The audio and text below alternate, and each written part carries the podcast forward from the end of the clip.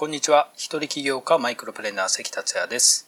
ゼロから億を稼ぐマイクロプレーナー思考をテーマに3分でわかる音声をお届けします。いつも聞いてくださりありがとうございます。今回のテーマは、宮崎コロナ感染者の共通点にショック、感染爆発、東京ロックダウンはいつ？をお届けします。今回は新型コロナのことであまりにショックだったので番外編と思って聞いてもらえればと思います。昨日、東京の1日あたりの感染者が初めて100人を超えて118人になりましたよね。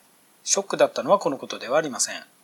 しばらく3人で止まっていた宮崎県の感染者が出たことです。しかも一気に5人増えて合計8人になりました。ただ僕がショックだったのは5人増えて8人になったということではありません。この5人のうちの3人はある共通点があって、その共通点がショックだったのです。この3人の共通点とは都内に数日滞在していたことです。3人がどういう人かというと、2人は40歳代のお母さんと10代の高校生の娘さん、そしてもう1人は別の50代の男性です。前者の親子は3月25日から30日まで東京に滞在。行きは宮崎空港から羽田空港まで飛行機ですが、帰りはなぜか新幹線で東京駅から熊本の新八代駅まで移動。そこからは車で宮崎市まで移動しています。かなりの長時間新幹線に乗ってます。発症時期から計算して都内で感染してそうですから新幹線で他の乗客に感染した可能性もあります。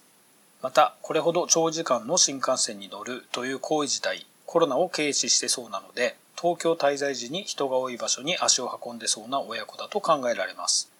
もう一人の50代の男性ですが、3月24日から27日まで関西と東京都に滞在しています。さらに3月30日、福岡県に日帰りし、3月31日に宮崎空港から羽田空港へ移動、東京に滞在し、4月2日に羽田空港から宮崎空港へ移動し、タクシーで帰宅しています。自粛ムードの中でもかなりあちこち行かれている方なので、前者の親子同様、人が多いところに足を運んでいる可能性は高いと思われます。また残念なことにこの男性の奥さんも陽性だったことが判明しました。新たに感染したうち5人のうちの1人はこの男性の奥さんです。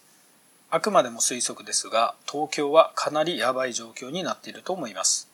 この親子と男性が東京で簡単に感染してしまったように思えてなりません。簡単にといったのは感染者が至る所にいるという意味です。なぜこうなったかというと3月20日から22日の3連休。自粛疲れや気の緩みで都内はかなり賑わいを見せたといいます。それまではまだ良かったはずです。しかし、その3連休を境に非常にまずい状況に陥ってます。僕が群馬の水上に移動したのが3月25日。ラジオでもお話しましたが、マスクをしてない人が若者に多かったのです。これこそが気の緩みやコロナを軽視しているところだと感じました。これを見て怖くなって宮崎に無事帰れるのか不安で水上で過ごしてました。ちなみにご存知の方もいらっしゃると思いますが、僕は4年前の2016年から毎月東京を行き来しているデュアルライフをやっています。3月18から25日に東京の二子玉川に1週間いましたが、都内に出かけたのは1日だけであとはこもってました。移動も最大限に注意を払ってました。25日に群馬の水上に移動して6日間一人でいました。ここはコロナ以前から人がものすごく少ないところと聞いてましたので安全に暮らすことができました。帰りは羽田空港から宮崎に帰ってきましたが、帰りも当然最大限に注意を払って移動し、宮崎には3月30日に帰ってきてます。今のところ何も症状はないので感染してないと思います。そして4月は移動の計画を現時点で全て白紙にしました。日本は比較的大丈夫で早めに収束すると思ってましたが、3連休後そうではなくなったからです。今、感染者数世界一はアメリカです。感染者数の推移、改めて見るとびっくりされるに違いありません。調べてみたので読み上げます。3月2日、19人。3月6日、148人。3月13日、1634人。3月19日、8922人。3月22日、23,450人。3月24日、41,113人。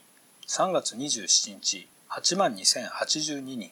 3月28日10万2361人。3月29日12万930人。3月30日14万592人。3月31日16万4343人。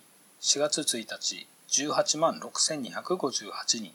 4月2日21万4702人。1ヶ月で19人が21万4702人になってます。またアメリカで日本時間の4月4日午前9時半までの24時間に亡くなった人が1480人になったそうです。一つの国で24時間で亡くなった人の数では最多だそうです。今日本の感染者数はクルーズ船除いて3497人です。そのうち東京都は891人です。しかし日本が公表している感染者数が真実でないことはみんな知っています東京のロックダウンはもう間もなくかという感じですが、ロックダウンしなければ今回のように都内で感染して地方へ帰る人も増加します。自分の身は自分で守るしかないです。